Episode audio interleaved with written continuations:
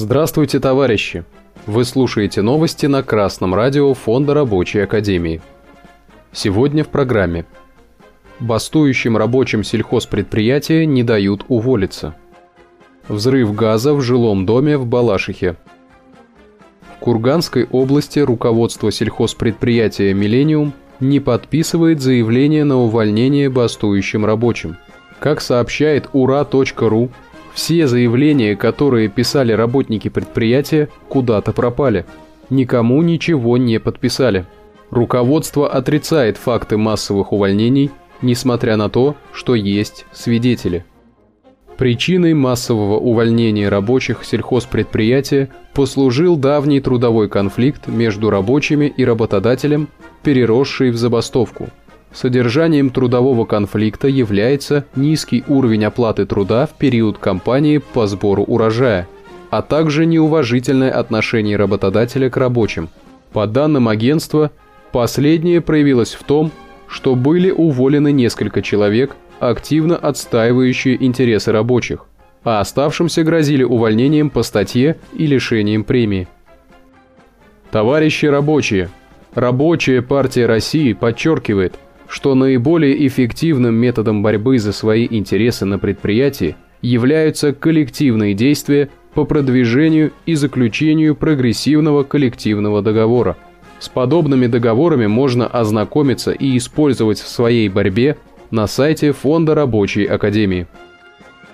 По предварительным данным, собранным ТАСС о чрезвычайной ситуации в Балашихе, известно следующее. 20 сентября Рано утром взорвался газ. Произошло разрушение дома в Балашихе, Подмосковье. В медицинских службах сообщили о 13 пострадавших, из них 7 госпитализированы. Причинами случившегося взрыва бытового газа является аварийное состояние жилого дома, у которого был запланирован капитальный ремонт в 2025 году. Красное радио Фонда Рабочей Академии напоминает, что подобные ситуации в России являются уже не редкостью. Буржуазная власть найдет виновного человека, который понесет наказание. Однако причиной подобной ситуации является не ошибка человека, а капитализм.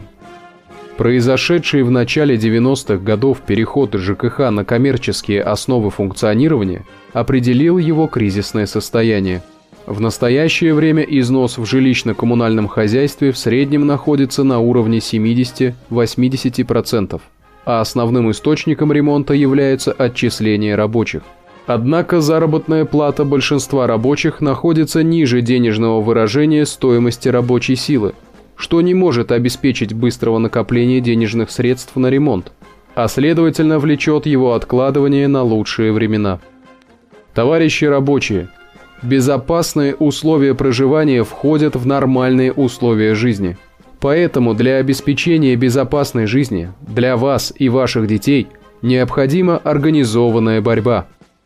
Вступайте в рабочую партию России, целью которой является обеспечение полного благосостояния и свободного всестороннего развития всех членов общества.